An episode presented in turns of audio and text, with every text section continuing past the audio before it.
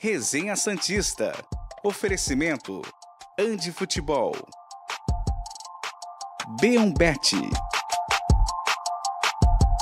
Prosperity.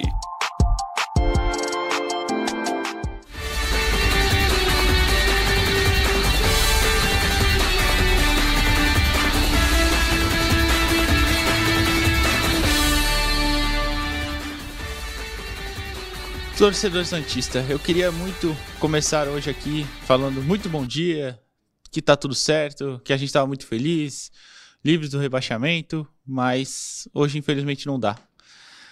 Mais uma atuação ontem vergonhosa do Santos, que foi é, derrotado por 3 a 0 pelo Atlético Paranaense lá na Liga Arena e deixou para a última rodada a sua vida, né? Vai decidir a sua vida na última rodada para fugir desse desespero, desse fantasma que, que tenta assombrar a Vila Belmiro da segunda divisão. Hoje é segunda-feira, dia 4 de dezembro, é, e a gente vai também, no, a partir do segundo bloco, ter mais uma das entrevistas é, com um dos candidatos à presidência do Santos, hoje Rodrigo Marino, da Chapa 3. É, a partir do segundo bloco, primeiro a gente vai falar um pouco sobre essa derrota, mais uma vez, muito feia que a gente sofreu lá no Paraná, Hoje eu tenho aqui comigo o João Carlos Albuquerque e o Felipe Noronha, só para explicar, ele não está aqui apresentando e não está no estúdio é, hoje, porque ele foi para Curitiba, só que na volta teve um acidente no Rodoanel, né? então atrasou em mais de três horas a viagem, então ele está chegando lá ainda na, na rodoviária, talvez ele faça online, a gente vai tentar aqui trazer ele, mas se ele não conseguir entrar online, tem já as perguntas dele que ele me mandou aqui para o Rodrigo e vai participar desta forma, beleza? João, bom dia para você. Se é que é possível a gente falar um bom dia hoje, né? Bom dia, Edu. Bom dia a todo mundo ligado aqui no Resenha Santista. Realmente a situação é insuportável, né? É, vamos para a última rodada, como você disse, com os dedos cruzados, né? Com tem uma, tem uma expressão proibida para um programa de televisão, né? mas é como nós santistas nos sentimos é, diante da possibilidade concreta do Santos ser rebaixado para a Série B. Eu ainda acho que não vai acontecer. Né? O Santos está fora da zona, está na frente do Vasco também, por sorte, perdeu, o Bahia também perdeu. É, mas é, é uma situação absolutamente insuportável, dramática demais. Está é, tá certo que o futebol existem coisas mais importantes, né? a saúde, a família, a paz, é, a moradia. Né? Existem Claro, ninguém acha, ninguém está colocando o futebol na frente de tudo, mas para quem ama o futebol, para quem torce desde pequeno por um determinado time, viver uma situação dessa é um, uma coisa absurda, né? É, eu espero que essa página seja virada definitivamente. Hoje vamos receber mais um, um candidato à presidência do Santos. Espero ouvir boas notícias, boas ideias né, para resgatar o Santos né, para sua grandeza, para a sua história gloriosa e a gente afastar definitivamente esse tipo de convivência com um vexame, né? Porque o Atlético Paranaense não tem absolutamente nada de, de, de, de mais, né? Tem o Fernandinho, que dá uma bela movimentação no meio campo, tem um ótimo goleiro, é um time com velocidade e tal. Mas perder de 3 a 0 do Atlético Paranaense, convenhamos, é, é muita pobreza, né?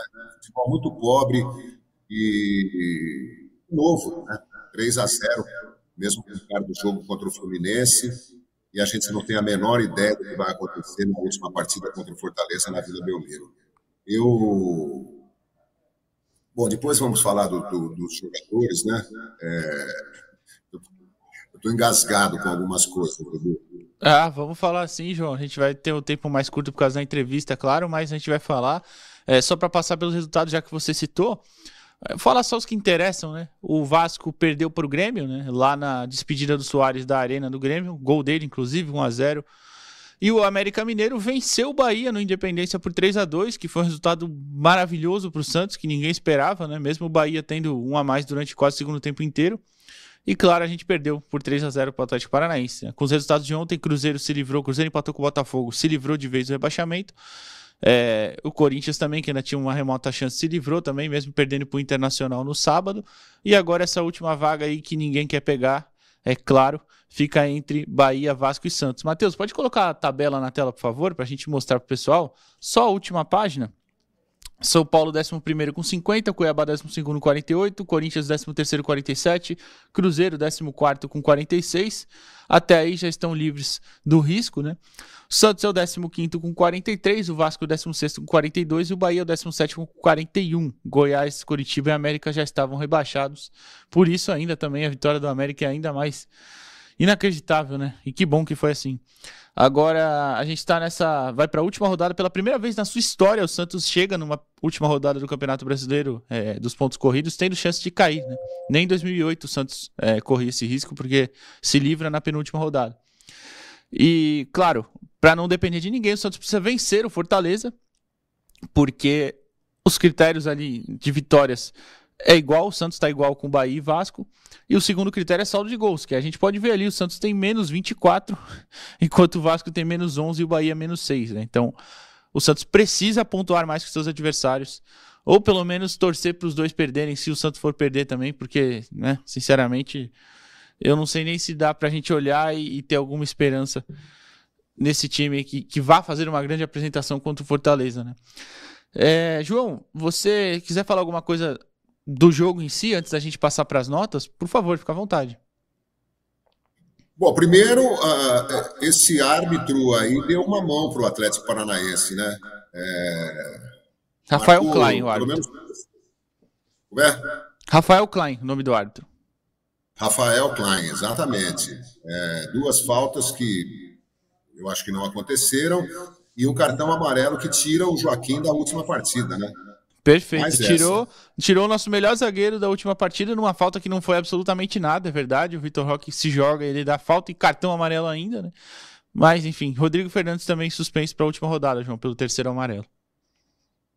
Pois é, o Santos com, a, com bastante intensidade, né, aplicado, decidido e tal, mas a, a qualidade técnica é baixíssima, o time não finaliza, é, é, é mais do mesmo, né? É. Eu vou te falar uma coisa sobre Lucas Braga, por exemplo. Eu não, eu, eu não vou mais falar nada do Lucas Braga, porque parece que eu tenho alguma coisa pessoal contra o Lucas Braga. Para mim, ele é um jogador nota 2. Quando ele merecer uma nota acima disso, eu vou dar nota para ele. Mas, assim, eu não vou mais analisar o futebol do, nem do Lucas Braga, nem do Lucas Lima. Lucas Lima entra no segundo tempo o cara está quase se aposentando. Para mim já é um, um, um, jogador em atividade, mas assim, continua eh, treinando, jogando. Cara entra no segundo tempo, tem uma falta para jogar a bola na área, perto da, na ponta direita do Santos, perto da lateral, ele põe a bola lá, está na distância, e ainda não tem, com a idade que possui, ainda não tem noção da força para se colocar na, na, numa bola que vai ser jogada dentro da área e bate uma bola direto pela linha de fundo do outro lado do gol sem que ninguém tivesse a menor condição de alcançar. É, o Marcos Leonardo continua achando que está de saco cheio, né? ele vibrou mais no banco do que dentro de campo, estava né? mais interessado no jogo quando estava no banco de reservas. É, alguns jogadores, como o Jean Lucas, que melhorou em relação às últimas partidas, pouco, muito pouco, né? O Soteudo, é, eu estava pensando que a, a, maior contribuição que o Soteudo dá para o time do Santos é manter muito tempo da partida a bola longe da defesa do Santos. Aí o Santos não corre risco de tomar gol. Ele fica lá, mas assim, ele não, também não, não leva nada até o fim, né? É, é aquele cisca para lá, cisca para cá e tal, e corajoso, vai, se empenha e tal, segura a bola no ataque, mas. Então, é, a gente realmente sonha sempre, a cada rodada, o torcedor do Santos fala: não, dessa vez vai, né? Agora está todo mundo voltando as atenções para o jogo do Fortaleza, não, vamos ganhar, não vamos cair de jeito nenhum. Se o Santos é, cumprir a sua obrigação e não for rebaixado, Vai ter muito jogador falando aqui é Santos, o Santos não cai, tá aí, tá na boca, como se o Santos estivesse ganhando um título, né? É, o Santos não fará nada além da obrigação de se derrotar o Fortaleza e ficar livre do, do fantasma do rebaixamento. É, como eu disse, o Atlético Paranaense é um, time, é um bom time, mas assim, nada de, de espetacular, né? nada de. E o Santos não conseguiu mais uma vez fazer, fazer nada. E, assim, em defesa do João Paulo, que eu sei que muita gente deve estar criticando o João Paulo pelo gol do. Que coisa, né? O, o Vitor Bueno fez o primeiro gol de falta e depois deu o um passe para o Madison fazer o segundo, né? Pois Foi é. seis jogadores do. Inacreditável, né? É. E, o... E, inclusive o terceiro é do o cruzamento é do Bruno Pérez, né, João? Que também é jogador do Santos. Do do Bruno Pérez, né? Agora, o William Bigode nunca mais vai fazer um gol espírita daquele, né? É, o cara deu um chico, uma chicotada na bola, muita gente não sabia se a bola ainda estava em jogo, ou já tinha saído pela linha de fundo, e ela entrou na, na rede lateral.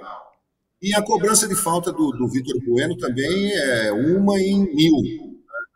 É, e em defesa do João Paulo, eu diria o seguinte: quando você tem uma falta quando você joga no gol, você está no canto direito do seu gol, a barreira protegendo o canto esquerdo, e a falta é na meia direita, e um destro vai bater de pé direito, portanto, a sua preocupação maior é ele dar uma, uma contornada na barreira, por fora da barreira, e acertar o seu ângulo esquerdo, já que você está no canto direito. Com essa preocupação, dificilmente você dá muita atenção para o canto direito onde você está. Você fica meio fugindo do canto para armar o bote para pegar o, a falta no canto esquerdo. E o Vitor Bueno me acerta um palaço no, no bico da, da, da, rede lateral com a rede de fundo, né? E não deu para o João Paulo. Mas é assim, é, o Santos continua tomando muitos gols porque é um time decadente, né? É um time muito vulnerável. E, eu estou indignado com a ausência do Jacu por causa desse Rafael Klein para o próximo jogo, Edu. É, ficou. suspendeu, tirou o Joaquim do jogo, né? Vai fazer certamente muita falta. João, já que você citou o João Paulo, é, como eu falei, o tempo hoje é mais curto para falar do pós-jogo, porque a gente tem entrevista com o candidato Rodrigo Marino, que inclusive já está aqui no estúdio, está nos bastidores aqui. É, Matheus, pode colocar a vinheta das notas e depois a primeira nota, que é a do João Paulo. Já começa com ele então, João, já que você falou. É, foi uma falha dele, né? Mas aí você estava explicando o porquê dessa falha, né? É, vou dar uma nota 6 para o João Paulo, né? Afinal de contas, foram três gols e tal. Não, tem gente crucificando o João Paulo. Se não, olha, é verdade que o Santos tomou muitos gols, né? Mas se não fosse o João Paulo, talvez o Santos tivesse tomado quase o dobro do que tomou. É, das pior, a pior defesa do Santos em campeonatos brasileiros dos pontos corridos, né? Mas eu, eu vou, hoje eu não consigo, não consigo dar seis para ninguém, eu acho, João dar quatro pro João Paulo, para mim é, era para descer pro intervalo ali com um empate. É, seria. Porque na, até, até então o Grêmio estava vencendo. O Grêmio teve gol anulado depois, né? Mas estava vencendo o Vasco e o Bahia estava perdendo pro América. Seria perfeito quase. E o Santos toma aquele gol que, para mim, um goleiro que briga contra o rebaixamento não pode tomar, ainda mais um goleiro da qualidade dele não pode tomar aquele gol, né? Mas enfim. Passa pro próximo, Matheus. Lucas, João, você comentou um pouquinho dele, você quer falar a nota? Quer... Que, que, qual a sua avaliação, né, da partida de ontem? É, mais do mesmo, né? Nota 2. Ele faz uma jogada, né? Que ele dá um drible no Coelho logo no começo, dá um bom drible. Coloca na lateral, ajeita pro fundo. Aí ele ajeita o corpo e dá um tapa muito forte e a bola sai em linha de fundo. Acho que isso é o resumo é. Da, da atuação dele ontem. E até muita é gente teve. É, é. Teve até muita gente falando, ah, que não, quando a gente postou o corte de sexta-feira, ah, pra, pra vocês a culpa é, é, só do Braga. Não, não é, claro que não, nem, nem de longe é só a culpa dele. Mas é um dos principais culpados, é um dos jogadores, é um dos jogadores que tá aí há mais tempo e, e não performa desde, sei lá, 2020, começo de 2021. Não, não dá, né, gente? Não dá. Eu também vou acompanhar Edu, o jogo 2. Fala, João. Uh, uh, eu acho assim, uh, o Lucas Braga talvez seja o único jogador brasileiro que tem uma credencial para assistir a todos os jogos do Santos de dentro do gramado. Ah. Ele é um espectador do jogo, né? E aproveita para correr, para assistir o jogo bem de perto. Ele vai para frente, volta e tal. É, assiste a partida. É o único que, que tem esse, esse direito de, de ver jogo de dentro do campo uniformizado. E no segundo gol do Atlético, eu citei esse lance que para mim foi emblemático no primeiro tempo, mas tem também outro que ele cruza direto para fora e pede um desvio, que óbvio que não teve. É, teve o, o, segundo gol do Atlético, né? A bola pinga para ele, ele devolve de cabeça pro adversário, sem sentido nenhum. Ele poderia ter matado pro Messias que tava para trás, bicasse para frente, sei lá. Ele devolve de cabeça. O time tava desarmado, né? Tava só a linha de defesa ali, porque tava, o Atlético tava vindo, tentou lançar uma bola longa. Ele devolve pros caras, os caras fazem o gol, inacreditável. Nota 2 também. É, pode passar pro próximo, Matheus, por favor. É, Joaquim Joaquim, já, João, já fala do Joaquim e do Messias junto, então. Começa, fala da dupla de zaga. Olha, eu acho que o, o, crucificar Joaquim e Messias também, que tem altos e baixos, né, como é, qualquer atleta, né, e numa situação dessa do, do, do, time, os dois e o João Paulo sofrem muito mais, né, porque puxa o tempo todo. É muito fácil, né? Ah, Messias e Joaquim, ah, tomamos três gols de novo. Mas não é, cara, é, é insuportável. Pra, é insuportável para a gente, imagina para eles. Né? Todo jogo é a mesma história. É bola alta, é bola por baixo, é o cara que entra sozinho, como o, jogador do Fluminense lá que fez o gol de cabeça. É... Foi o Arias. João Arias, né? É. Então é, é, é, tremendo. O Messias cometeu alguns erros, né, como sempre, mas também é muita raça. Aquela cabeçada no, no Vitor Roque, né, cabeça com cabeça no começo do jogo, me deixou muito preocupado. Eu acho que o jogador deveria. Quando tem choque de cabeça, eu acho que deveria ser permitida a substituição e o jogador ficar com o médico no banco de reservas durante um tempo, sendo avaliado, conversando, até o médico ter certeza de que ele pode voltar e não, não vai haver uma complicação numa cabeçada, numa corrida. E aí desfaz a alteração. Eu acho que essa poderia ser uma regra acrescentada ao futebol. É, falaram tanto que ah, cabeça com cabeça tem que parar o jogo, o jogador tem que sair de campo. Ah, mas o cara sai e pede para voltar e volta imediatamente. Né? O cara pode morrer dentro do campo, né? da gravidade do, do choque. É, foi, foi bem uma, preocupante ontem. É, é uma, uma, substituição passageira, né? Vou dar nota 5 para o Messias, 6 para o Joaquim, assim, sem encanto. Ô, João, eu tô, tô olhando nosso tempo aqui para a gente ficar justo e que a gente quer fazer 40 minutos com todos os candidatos, né? Que são ah, dois blocos. Claro. Eu vou falar, vou te fazer diferente. Eu vou perguntar para você se você tem algum destaque positivo do jogo de ontem, e aí você comenta a nota desse cara e fala. Pode ser qualquer um dos que jogaram ontem. Enquanto o João fala, Matheus, você pode ir passando os jogadores que, que atuaram ontem, só para o pessoal ver quais, quais foram. É, Dudu, nada, Rincon, muita luta, o Nonato também é interessado no jogo, luta, o, o Rodrigo Fernandes é, é, é o, mais, o, mais, do mesmo, né? muita intensidade, muita valentia, pouco futebol. Jean Lucas melhorou 10, 20% no que vinha, mas é pouco. Soteudo prende demais a bola, mas não, não, não, termina as jogadas. Furt fez um bom primeiro tempo, sumiu no segundo. É, Mendonça, como sempre, nada. Marcos Leonardo, nada. Lucas Lima, nada um N maiúsculo. Gabriel Inocêncio, acho que é um cara que também comete erros infantis, mas assim ajuda mais o time do que muitos outros jogadores. E o Morelos, além do cartão amarelo, nada também. Entrou só para dar uma porrada depois que tomou o chapéu, né? Mas é. eu, eu, também não, não teria ninguém para destacar, só para a gente encerrar o bloco já. É, para mim, o primeiro tempo até foi um pouco mais digno. O Santos tentou, chegou algumas vezes, teve uma chance ou outra ali. Mas o problema é que o Santos depende sempre da bola longa, depende sempre de ter um, um contra-ataque ou outro. segundo tempo, quando precisou criar alguma coisa, a gente viu o que foi e viu o que aconteceu. João, vou pedir para você comandar o intervalo enquanto a gente arruma as cadeiras aqui para o Rodrigo sentar. E quando a gente voltar, a gente começa a entrevista com o candidato Rodrigo Marino. Então, o Resenha Santista vai para o primeiro intervalo, já já a gente está de volta. Maravilha. Programa Resenha Santista. Oferecimento. Andi Futebol. B1Bet. Prosperity.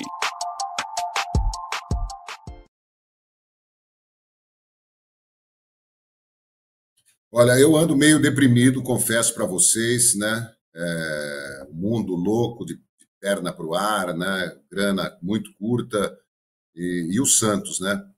E o André Gomes, para você ter uma, o, o, futebol também dá depressão. O André Gomes mandou a seguinte mensagem: Bom programa para você, canalha e equipe. Sou muito, muito grato por ter podido acompanhar ao longo desse ano, mas agora só volto em 2024. Ensaiei várias vezes isso mas o Santos está me fazendo mal. Diretoria, clube não, a diretoria. E não quero mais. Sucesso para todos. Perdemos a audiência do André Gomes porque está fazendo mal, tá certo ele. O Flávio Dias está aqui, quero que quarta-feira chegue logo, mas também não quero. Só o resenha para me dar forças. Bom dia, trio. Tiago Santos, esse ano foi insuportável acompanhar o Santos, mas quarta-feira isso acaba e que acabe com o Santos na primeira divisão. Acran, que derrota vergonhosa. E o técnico ainda fala do jogo do Salvador. Robson, o Santos está moralmente rebaixado. Só não cairá se Bragantino ou Atlético vencerem seus jogos. Porque não consigo ver esse time com forças para vencer o Fortaleza. É, João... Você pode interromper quando quiser, Edu, porque eu não tenho noção do tempo aí. Ah, não, o Matheus vai avisar a gente aqui. Já tá tudo arrumado, o Rodrigo já tá aqui. É, quando a gente voltar pra TV, a gente apresenta ele e já começa. É, você falou do André, acho que foi o André Gomes, né, João? Que falou que só volta a acompanhar no que vem, né? É, é. Tem, tem muitos, muitos conhecidos meus também estão nessa de eu, eu, já não aguento mais, eu só volto no que vem. Eu tenho gente falando, só quero saber o resultado na quarta-feira, não quero nem ver o jogo. E aí eu já aproveito até para falar, se tá fazendo mal, pessoal, nem não vê, não, não, não gasta é. sua, sua saúde com isso não, claro, a gente a gente tem que fazer porque é profissional, mas tem hora também que, que realmente dá ah. vontade de não, de não assistir, né? É verdade. O Leandro Lima, hoje nem consegui treinar direito por conta desse time que me dá raiva. Lucas Braga, volta para a arquibancada. Aí a galera toda está aqui, inclusive o grande autor, roteirista, escritor Marçal Aquino, roteirista de cinema.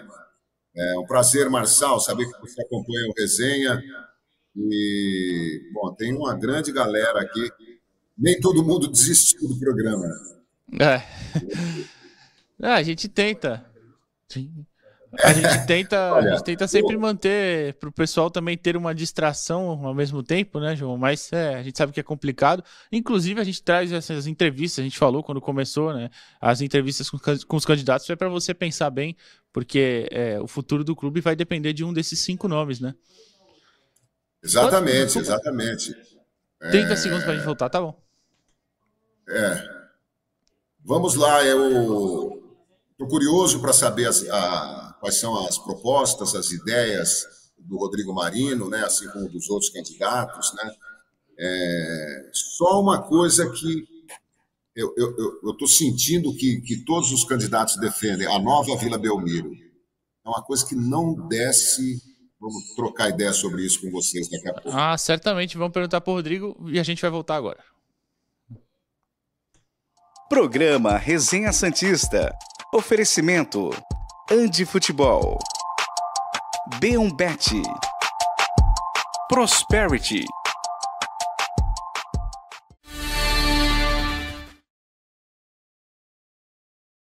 Resenha Santista está de volta para o segundo bloco. Antes de eu apresentar o Rodrigo Marino, tem um videozinho novo da Andi Futebol.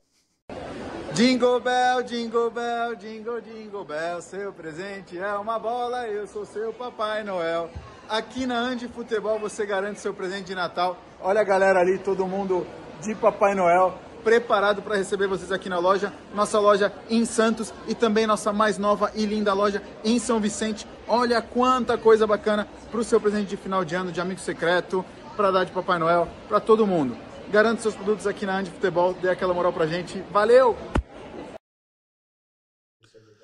Voltamos aí, o Ali fazendo o seu videozinho. O Ali, cuidado com essa musiquinha aí, Ali. A versão dela original é perigosa. Então você pode entrar em contato lá no 13992047944 ou no Instagram, arroba Futebol, ou claro, indo lá no Praia Mar, no Brisa Mar, nas lojas da Andi Futebol, que o Ali vai te atender, ou alguém da loja, é claro. Então, agora a gente vai para a entrevista, a segunda das nossas entrevistas com os candidatos à presidência do Santos. Hoje é a chapa 3, o candidato Rodrigo Marino, que está aqui. Bom dia, Rodrigo. Muito obrigado pela sua participação. E obrigado por ter arrumado esse tempo, né? Aqui para vir aqui no resenha.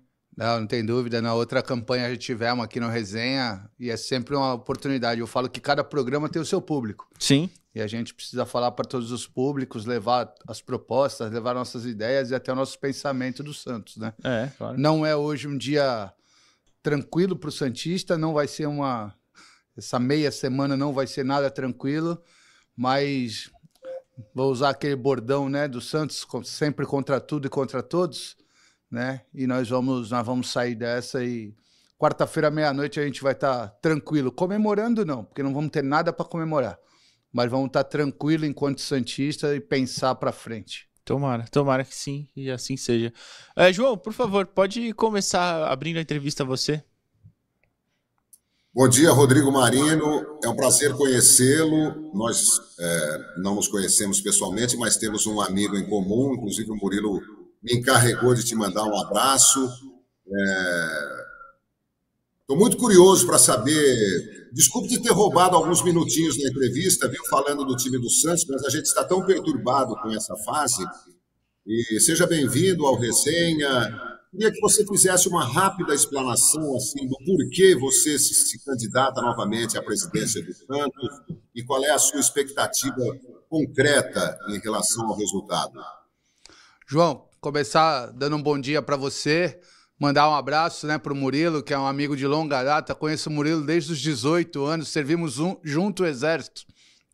E de lá trouxemos essa amizade para a vida. É, Murilo também é um torcedor fervoroso, assim como nós.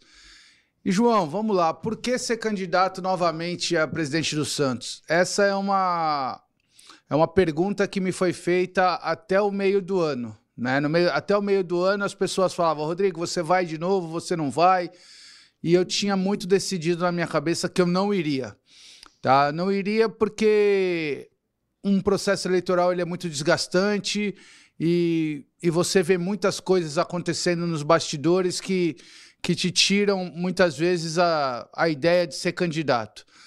Mas chegou um determinado momento que as pessoas me perguntando, me perguntando, as pessoas do grupo me perguntando, e eu respondi para elas: Olha, eu vou ser candidato se eu tiver condição de montar um time para poder devolver o sorriso e o orgulho para o torcedor Santista.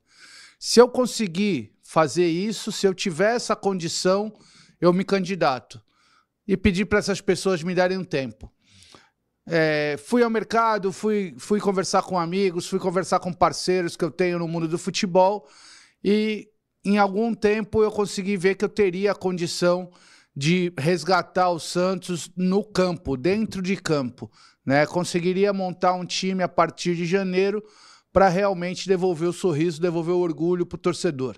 É, essa, esse sofrimento que a gente vê o relato do torcedor, é, não querer ver o jogo, passar mal vendo o jogo, todos esses, todos esses relatos dos torcedores, isso serve para mim também, né? Eu também, antes de ser conselheiro do clube, antes de ser candidato à presidência, ser qualquer coisa, eu sou um, um torcedor. Por isso eu chego à condição de candidato, né? Então, todo esse sentimento que o torcedor tem, eu tenho também.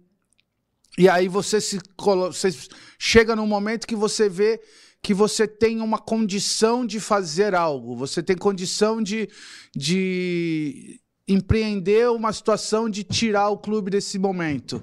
Né? O seu nome chegou numa condição de você liderar uma chapa, o seu nome é, fica bem colocado e você vê que você pode fazer parte da história e pode ajudar o clube. Aí não Marino. tem como você se negar, você tem que se colocar candidato. E, e você, o que, que você já tem de concreto assim para dizer para o torcedor do Santos? Olha, se eu, vi, se eu me tornar presidente, a primeira medida que eu vou fazer é essa, porque já está tudo alinhavado. João, a primeira medida não pode ser outra que não seja montar um departamento de futebol e um time de futebol campeão. Quando eu falo departamento de futebol, eu falo, eu falo amplamente, porque hoje o nosso departamento de futebol tem um coordenador, que é o Galo, e um treinador, que é o Marcelo Fernandes. E, e isso daí não é um departamento de futebol de um clube grande. Não pode ter dois profissionais para comandar o, o futebol do Santos Futebol Clube. Então é montar realmente um departamento de futebol, onde a gente tem um diretor de futebol, tenha um coordenador, tenha um departamento de análise de mercado, tem um departamento de análise de desempenho, tem ali toda essa retaguarda até chegar no treinador e no time que está dentro de campo. Então hoje eu tenho já alinhado toda essa parte, todo esse departamento de futebol, tenho profissionais conversados, já muito bem preparados e prontos para assumir o clube em caso de vitória na eleição. E também já tenho alguns jogadores conversados, jogadores que chegariam para resolver, tá, João? Não seriam jogadores para compor elenco, não pode, ser não pode ser jogador dessa política do bom e do barato. Porque o bom e barato nos últimos três anos saiu muito caro. Sabe? Uhum. O Santos gastou 150 milhões contratando 48 jogadores num processo que foi chamado de bom e barato. Eu acho caríssimo gastar 150 milhões para escutar no primeiro bloco que eu escutei a análise de vocês. Vocês não elogiaram um jogador. Vocês não deram uma nota boa para nenhum jogador. E esses jogadores que vocês deram essa nota, e eu não discordo da nota, não, tá?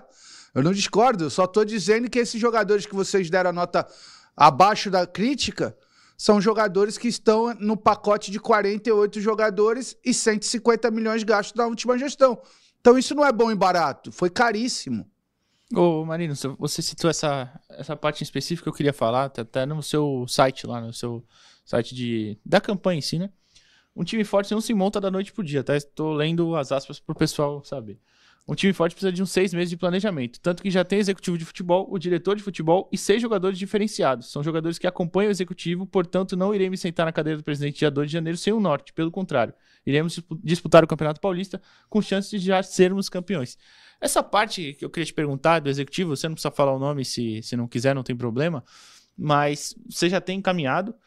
E essa parte dos jogadores, não te preocupa um pouquinho o jogador acompanhar o executivo, sabendo que se de repente lá na frente ele for sair também, ele levar esses caras embora? Talvez não tenha ficado claro no texto, né? O que eu digo assim que o, o jogador acompanha o executivo é que no futebol hoje em dia o, o executivo ele acaba sendo o empregador dos jogadores, né? Sim. Ele tem alguns alguns atletas que já trabalharam com ele em outros projetos, em outros clubes e quando o executivo fala, ó, estou indo por um projeto em tal clube, e ele chama o jogador para estar tá com ele nesse projeto, muito provável que se não tiver nenhuma trava contratual, nenhum problema desse tipo, normalmente o jogador é, acompanha o executivo. Isso aí é o networking do futebol.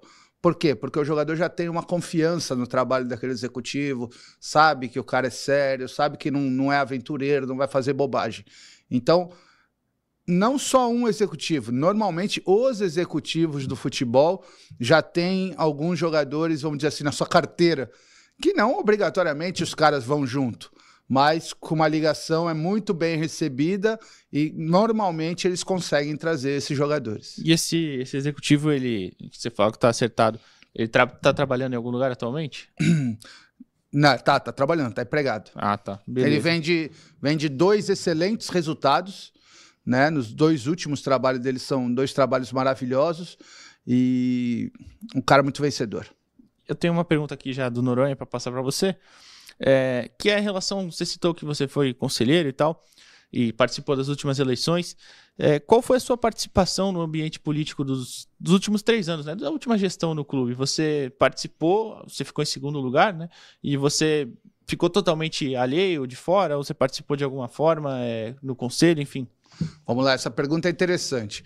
É, eu fiquei em segundo lugar na última eleição. Eu Sim. venho de cinco mandatos consecutivos no Santos, de conselheiro. Sim. Tá? Então, fui conselheiro por cinco mandatos.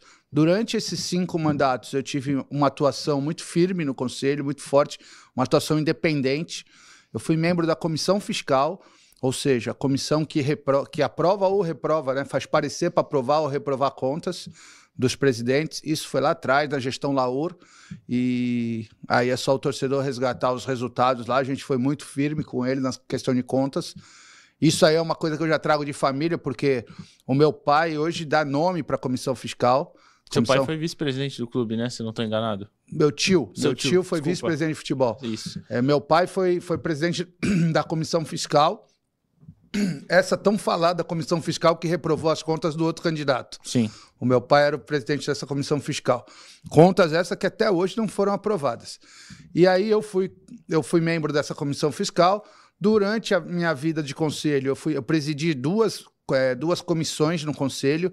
Inclusive, uma das comissões é a que garantiu o voto online, porque a partir do trabalho da, da nossa comissão, o clube fez uma auditoria, foi obrigado a fazer uma auditoria no cadastro de sócios e aí possibilitou o, o conselho é, bater o martelo e colocar a votação online a partir da última eleição. Nessa eleição, como eu fiquei em segundo lugar e o atual presidente teve uma votação muito expressiva, ele fez 100% do conselho. Então, atualmente, nenhuma chapa de oposição tem membros no conselho. O 100% do conselho é do atual presidente. Uhum. Então, a minha participação política efetivamente dentro do clube foi zero. Dentro do clube foi zero. Eu tinha fora, tinha microfone, tinha, tinha minha, voz, minha voz fora do clube, mas eu, eu escolhi ter uma, uma atitude pró-Santos. Até o segundo ano de mandato do presidente atual, eu não me manifestei. Eu não me manifestei porque eu entendia que, como eu fui segundo colocado, qualquer manifestação minha atrapalharia o clube. Não ia trazer nenhuma, não ia trazer nenhum benefício ao clube. Eu ficar, eu ficar metralhando, eu ficar falando fora, não ia trazer nenhum benefício. Né? Então eu fiquei quieto. Eu só comecei a me manifestar no último ano, porque aí a gente já viu que o caminho não era bom. A gente já tinha disputado por dois rebaixamentos de Paulista, dois rebaixamentos de Brasileiro, eliminado nas competições mata-mata precocemente. Então, aí eu comecei a me, a me, pronunciar a partir deste ano agora. Então, minha participação foi de muita responsabilidade né, perante ao Santos Futebol Clube. E aí, depois do meio do ano, naturalmente, aí esquentam as eleições, aí você começa a falar mais. É, você citou na já, questão do dinheiro, né, também. É, foi uma coisa que muita gente perguntou quando a gente anunciou as entrevistas. Muita gente sempre perguntando: ah, mas e o dinheiro, como é que vai fazer para conseguir e tal? E eu não, não, queria falar isso. Eu tava, sexta aqui no programa, eu tava pensando já no, na entrevista e pensando: não queria, mas eu vou ter que perguntar se a gente não vencer. Infelizmente a gente não venceu e é. Existe uma possibilidade real de você pegar um Santos na segunda divisão. Infelizmente, dói falar isso, me dá um negócio aqui de estar tá falando isso, mas é verdade. Né? Se isso acontecer, como altera o planejamento, principalmente na questão financeira, né? De onde captar os recursos, porque o Santos estaria fora, claro, além da Copa do Brasil, que a gente já, já está fora, né? Estaria fora de uma Sul-Americana, querendo ou não, um dinheirinho a mais, né? E a cota de TV, que é o principal, a gente sabe que cai drasticamente. Como captar esses recursos para uma eventual queda, ou até se a gente tomara, se permanecer na primeira divisão, vai ter uma receita também mais é, enxuta, né? Pro enxuta. ano que vem, já que a gente. Obrigado, João. Já que a gente não vai estar nessas Copas, né? enxuta não, muito enxuta. Sabe? É... O que acontece, o que acontece hoje é uma, até o, talvez o termo seja forte, mas é uma irresponsabilidade sabe? É, a receita de começar o ano é a receita do Campeonato Paulista. Sim. Todos os anos. Sim. Todos os anos. É a receita do Campeonato Paulista, que é um campeonato que ninguém gosta, todo mundo fala mal, mas paga bem demais. O maior estadual do Brasil e financeiramente disparado. O campeão, o campeão pega 58 milhões. Tá? Então, é, é uma receita importantíssima para começo de ano. E a atual diretoria antecipou 30 milhões desse prêmio. Ou seja, eu falo que nós, temos, nós vamos ser campeão e nós precisamos ser campeão, inclusive. Nós vamos, mas nós precisamos para buscar os 28 milhões. Porque 30 milhões a atual diretoria já antecipou. E antecipou também luvas do contrato de publicidade de 25 milhões. Então não é 30, são 55. Tá? Que seriam para começar o ano. Agora, antecipou por quê? Porque não tinha recurso para terminar o ano, não tinha recurso para é, honrar salários de outubro, novembro e dezembro, 13 terceiro e folha de pagamento. Por isso antecipou esse recurso. E antecipou esse recurso dizendo no conselho assim: olha, nós precisamos, porque é antestatutário antecipar recurso da outra gestão. Mas foi ao conselho e falou assim: olha, nós precisamos antecipar esse recurso, porque se a gente não pagar o salário dos jogadores, a gente vai cair. Primeiro que coloca o jogador numa situação de mercenário, por algum erro administrativo seu condiciona que o jogador vai entregar o jogo. Isso não. Como é que você pode afirmar isso? Dá a entender, que o jogador, menos, dá né? entender que o jogador não vai correr. Nós chegamos na semifin... nós chegamos na final da Libertadores no começo dessa mesma gestão com seis meses de salário atrasado. Né? Então não- você não pode nunca condicionar uma situação a dizer, ó, se eu não pagar o salário, os jogadores não vão correr. Mas colocou essa condição no Conselho Deliberativo, o Conselho pegou e aprovou. O conselheiro, como eu falei, também é um torcedor. Então o Conselho pegou e aprovou. Sem pensar no amanhã, sem pensar em quem vai sentar naquela cadeira e, e fazer gestão a partir de janeiro. Tudo bem, foi, foi antecipado, foi para os jogadores, tudo, e estamos na condição que estamos. Ou seja, comprova que não era dinheiro. O problema é muito mais, o buraco é muito mais embaixo que não pagamento de salário, porque está em dia. O pagamento está em dia. E o resultado não veio do mesmo jeito. Ou seja, o problema Agora, é estrutural. O problema é no futebol. Se for rebaixado, Marino, o o- o- a, a- receita existe do mesmo jeito? Os seus contatos com a QSI, ou sei lá qual vai ser. João, perde. Perde muita, perde muita receita. E aí, vamos lá, é que eu falo, eu falei já em outros lugares. Quem conhece o Santos, quem conhece o fluxo de caixa do Santos, quem conhece as finanças do Santos, sabe que o Campeonato Brasileiro ele, ele é dividido em três partes, a, a cota de televisão, que é o mais importante. Tem uma parte que chama igualitária, que todos os clubes recebem. E aí as outras cotas são por, por performance, por outras variáveis. Essa igualitária chega a quase 30 milhões. E é um, é um dinheiro que é disponibilizado para o clube a partir do meio do ano. Só que, e aí, contratualmente, se o clube tiver necessidade, ele pode antecipar esse dinheiro a qualquer momento, sem pagamento de juro. Tá? Não tem juro. Então, normalmente os clubes antecipam. Só que tem um detalhe: é só se o clube tiver na Série A. Então veja onde essa diretoria está levando o Santos. Né? Marino, você já tem. Ninguém vai sentar naquela cadeira dia 2 de janeiro e já ter um, um talão de cheque pronto. Ninguém, ninguém. Nenhum candidato. Você vai sentar naquela cadeira, usar o recurso que já existe no clube, tá? Existem os mecanismos no clube, mas dia 2 de janeiro, ninguém senta lá e fala, tá aqui a, tá aqui a solução. Não tem como. Você precisa de pelo menos alguns dias. Sim. Você senta, faz os contatos. Por exemplo, essa questão da QSI, ela é muito real, mas ela não vai acontecer em uma semana. Não vai, é uma negociação muito grande. Ela vai demorar algum tempo. Eu tenho também o recurso do CBC, que é o Comitê Brasileiro de Clubes. Flamengo, ano passado, pegou 50 milhões com o CBC. É um, é um recurso real. O Santos, nos últimos três anos, tinha esse recurso disponível e não foi lá buscar. Não foi. E esse não precisa pagar. Esse aí você pega, toma o recurso do, do governo federal. Está lá disponível para todos os clubes. Ele custeia todo o esporte amador do clube. Aí você fala assim, "É, mas nós estamos preocupados com o profissional. Mas se você custear o amador, sobra para o profissional da sua receita recorrente. E o Santos não foi buscar. Nós estamos falando que poderia, nos últimos três anos, ter entrado 150 milhões no clube. 150 milhões é muito ou é pouco? É muito, porque foi o que foi gasto com contratação de todos esses jogadores aí. E o clube ignorou a possibilidade de pegar esse recurso. Mas também esse recurso do CBC, que é mais rápido, mas ele também não é uma semana. Sim. Você tem que apresentar o projeto, esperar a liberação do recurso. Ou seja, o tiro curto tem que conhecer o clube. Tá? Tem aonde buscar essa receita recorrente para começar o ano? Tem tem aonde. Nós temos um orçamento previsto de mais de 300 milhões de receita. Foi aprovado no Conselho agora. Quando você tem um orçamento, aprovação de um orçamento, a receita e a despesa ela está validada em cima de documentos. Não é da cabeça de ninguém que está escrevendo um orçamento. Então existe uma receita recorrente, existe de onde buscar dinheiro.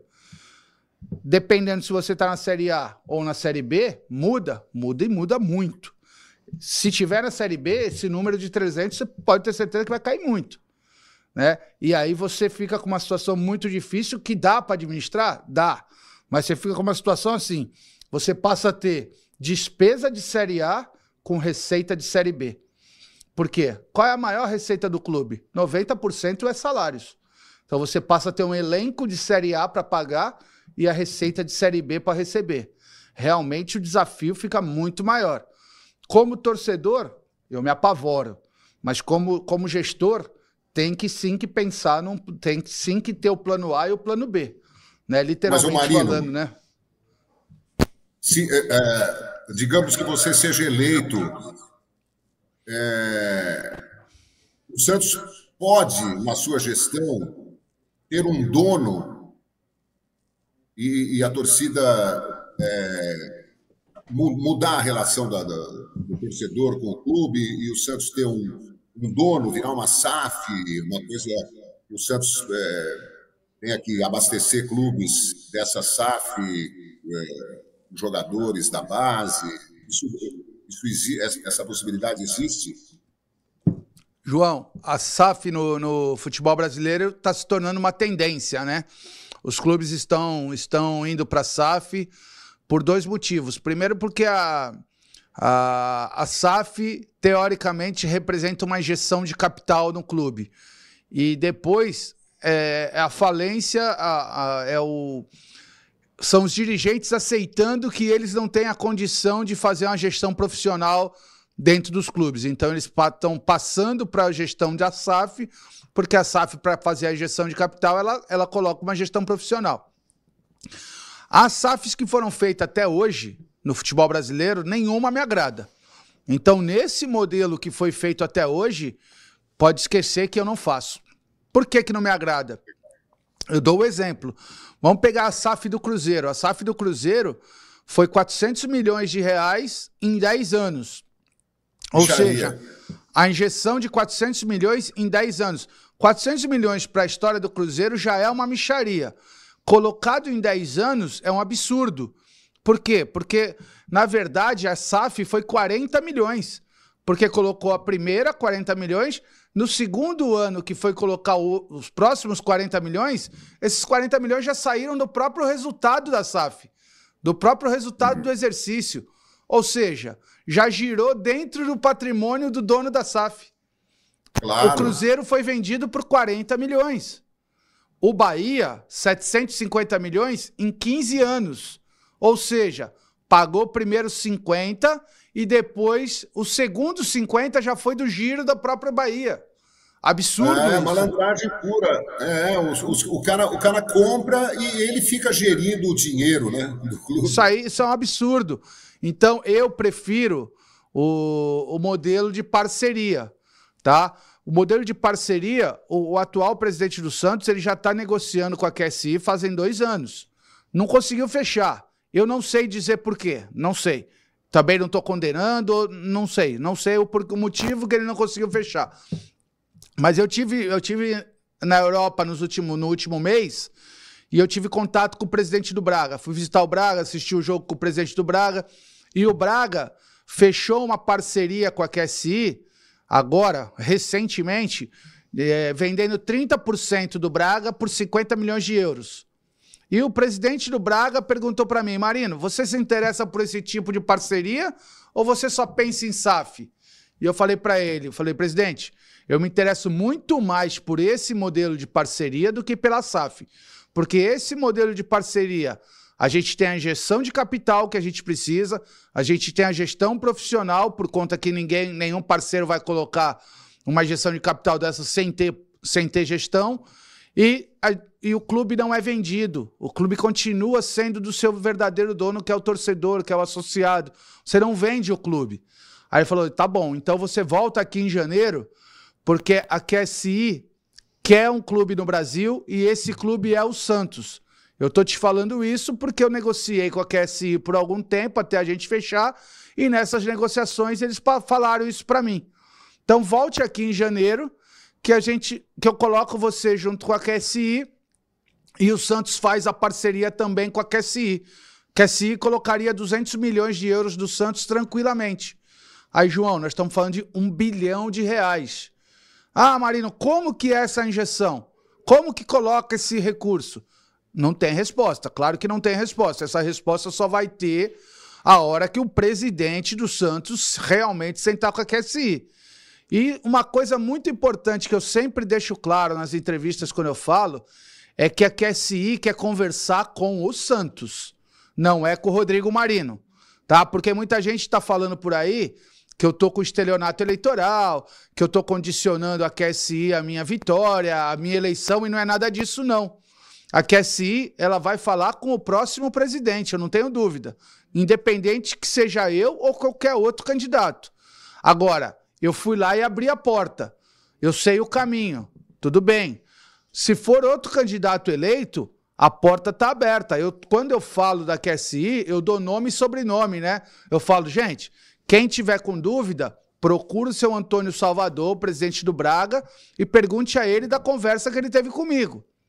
A porta está aberta. Quem vai abrir a porta é o seu Antônio Salvador.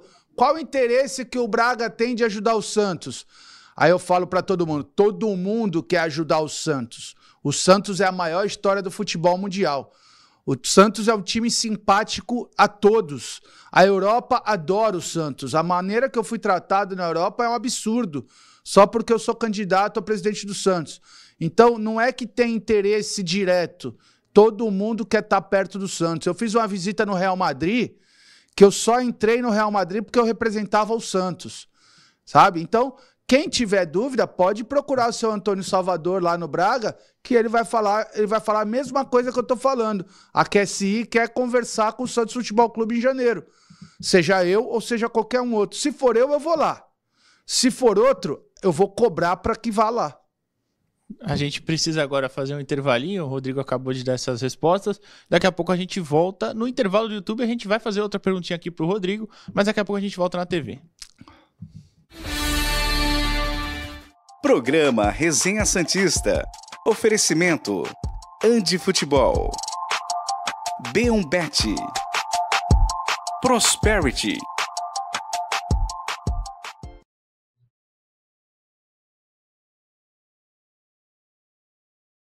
Intervalo no YouTube. A pergunta que eu vou fazer para você, Marina, é a mesma até que eu fiz para o candidato Ricardo, que é sobre a reunião que vocês tiveram com o presidente Andrés Rueda, né? Aquele que ele chamou todos os candidatos, né, para vocês irem lá. É, eu queria, eu perguntei pro Ricardo qual foi o teor da reunião, né? Para você puxar um pouquinho para outro lado, qual foi a sua visão, né, da reunião? Se, se você acha que foi produtiva e tal? E o que que o Rueda mostrou para vocês lá, né? O presidente mostrou. Eu primeiro eu quero, eu falo, já falei isso, né? Eu por mais que seja dolorido, por causa não podemos misturar o campo com, com a atitude. Eu achei uma atitude muito, muito correta do presidente. Você, o Ricardo também falou isso. É muito correto. que pelo menos porque ele um fez, consenso aparentemente. Né? Isso, ele fez uma transição, uma, uma, espécie de reunião de transição com todos os candidatos, onde ele fez um overview, né? onde ele mostrou a situação do clube aos candidatos, porque um daqueles ali vai assumir o clube. Sim. Quer dizer, um daqueles não, teve um candidato que não foi. Isso para mim é um desrespeito ao clube, é um desrespeito ao torcedor. O candidato tem uma oportunidade que nunca se fez no clube. Aliás, o Orlando Rolo fez, mas é, um presidente nunca teve uma atitude dessa igual o atual presidente teve, e aí um candidato não vai. Ele sabe já tudo do clube, ele sabe como tá. É muito estranho, é uma falta de respeito com o clube e com o torcedor. Mas a, o que, que, qual foi o teor da, da reunião? O Rueda mostrou para nós a situação, principalmente financeira. Como é que está encaminhado, o que, que ele. Como ele vai deixar o clube para dar uma para dar uma um norte de quem vai sentar naquela cadeira. Óbvio que tem a transição junto com ele, quem assume tudo, mas já tem uma ideia. Por exemplo, hoje, e aí ele mostrou para nós o quê? É uma dívida aumentada em relação ao que ele pegou, e é fácil e é fácil de entender por quê, porque a gente teve perda de receita. Quando a gente disputa para não cair, quando a gente é eliminado dos campeonatos precocemente, você diminui premiação, não entra receita né? A despesa continua de série A, é Sim. o que eu falo. Só que para de entrar a receita. Mas ele mostrou uma, uma dívida organizada, né? Ele mostrou assim, o próximo presidente eu acho que não vai tomar susto todo dia, não vai ter sempre um oficial de justiça na porta da Vila Belmiro querendo penhorar as contas, querendo é, sempre trazer um, um, um ofício da justiça para você pagar imediato. Então tá, as contas estão organizadas, a dívida está organizada e tem um, um segmento para ser pago. O Santos hoje, ele inicia o mês com 4 milhões de devedor de, para pagar dívida. Tem dívida, vamos dizer que você tivesse carnês, né? Sim. Você tem 4 milhões em carnês para pagar todo mês. Essa é a organização da dívida.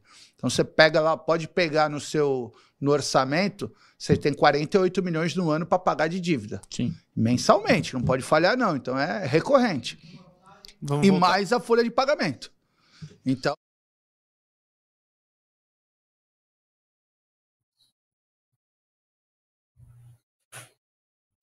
Programa Resenha Santista. Oferecimento: Andi Futebol. B1Bet. Prosperity.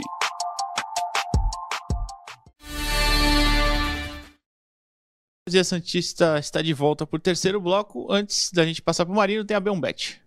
E só com a B1Bet você, torcedor, consegue o dobro da emoção. Com as melhores odds e uma experiência diferenciada em apostas, você pode fazer parte do jogo de uma maneira única. Então não perca tempo. Aposte no sucesso e descubra o prazer de torcer e ganhar. Aposte na B1Bet. Aposte lá na B1Bet. É, o QR Code aqui vai subir aqui, ó. Aí tu me quebra, Matheus. Pô, ah, aí sim. É, Rodrigo, o Rodrigo tava explicando aqui no intervalo, né, para falar pro pessoal que tava na TV, no YouTube e na Twitch. Ele ficou aqui explicando sobre aquela reunião com o presidente Andrés Rueda. Depois, se você viu na TV, vê lá no YouTube que tem toda essa explicação.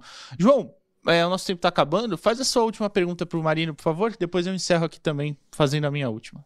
É, é deixar bem claro para os nossos é, espectadores, né, que não há nenhuma pretensão da nossa parte de esgotar o assunto com os candidatos. É um programa de uma hora, a gente queria falar do, do jogo do Santos e tal. É, gostaria de ficar a tarde toda aqui conversando com, com o Rodrigo Marino e, e, fazer isso com todos os candidatos para a gente esmiuçar base, futebol feminino, negociações, para onde vai o dinheiro, como é que é feita a aplicação do, dos jogadores vendidos e tal. É, sobre a, a, nova vila, o Robson é, escreve o seguinte aqui: João, a nova vila não é uma escolha, é uma necessidade. Eu não concordo.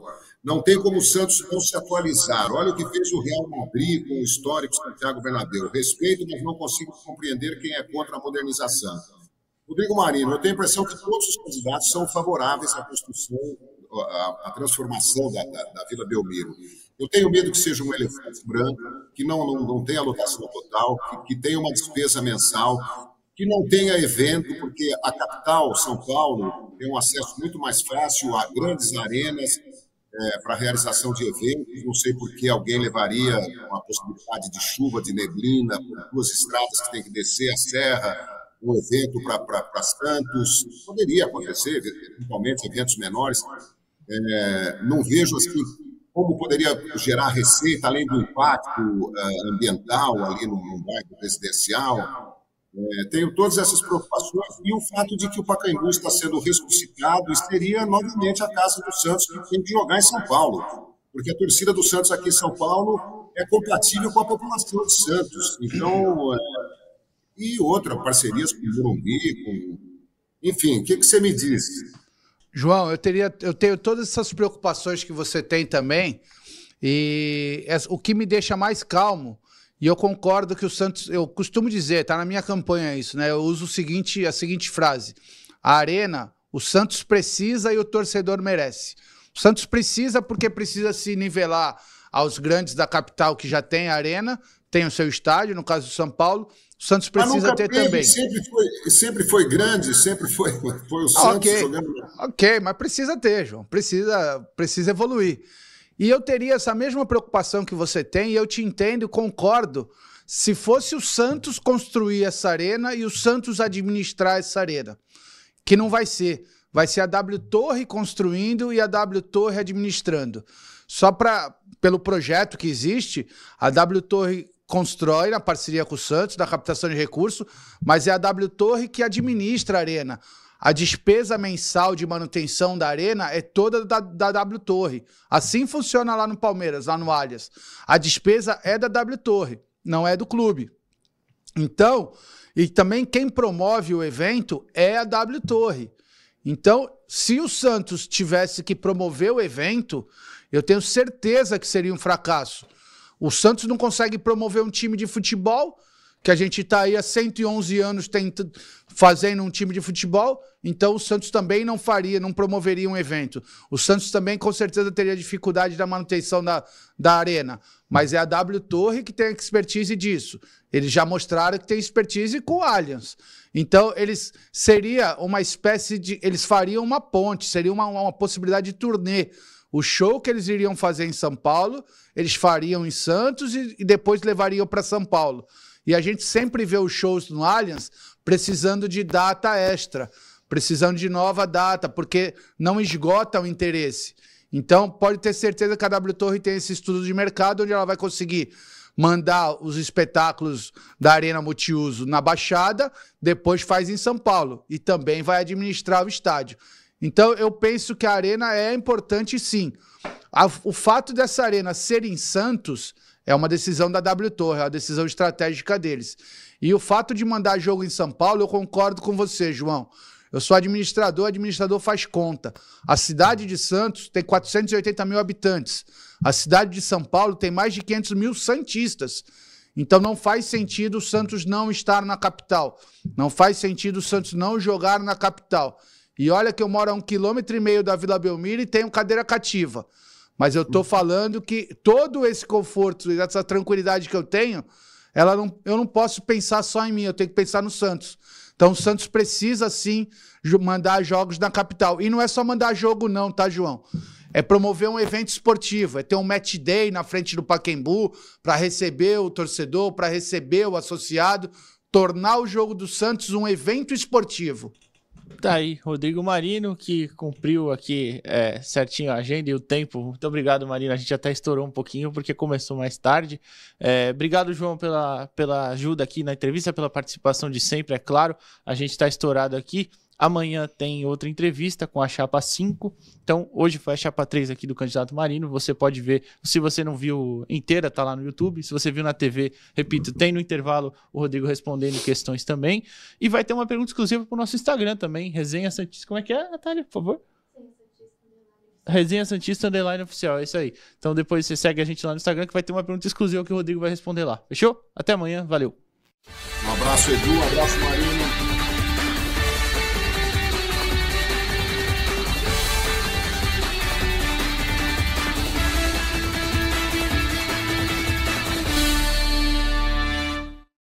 Programa Resenha Santista. Oferecimento: Andi Futebol. B1Bet. Prosperity.